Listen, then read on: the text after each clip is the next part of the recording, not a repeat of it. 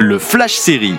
Toute l'actualité de vos séries sur Beta Série La Radio. Bonjour à tous, c'est parti pour les news du jour. Et c'est un deal énorme que viennent de signer les créateurs de South Park, Trey Parker et Matt Stone avec Viacom CBS. L'accord promet ainsi de faire perdurer la série jusqu'en 2027 et donc une 30e saison sur Comédie Centrale. Plus étonnant encore, il sera prévu de sortir pas moins de 14 films South Park sur la plateforme Paramount+.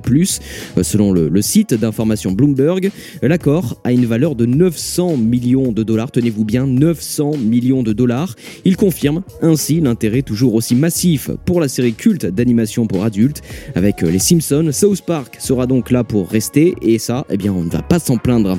Après son annulation par NBC en juin dernier, Zoé et son incroyable playlist pourraient avoir le droit à un film sur la plateforme Roku.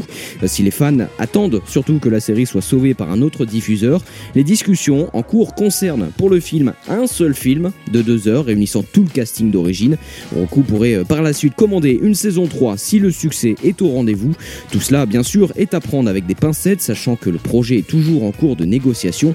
Affaire à suivre. Donc, et donc si vous avez euh, bien envie de réécouter ces, ces news, rendez-vous sur le site de Beta Série pour retrouver le podcast. Il est également disponible, et vous le savez, sur vos plateformes d'écoute habituelles. Toute l'actualité de vos séries sur Beta Série La Radio.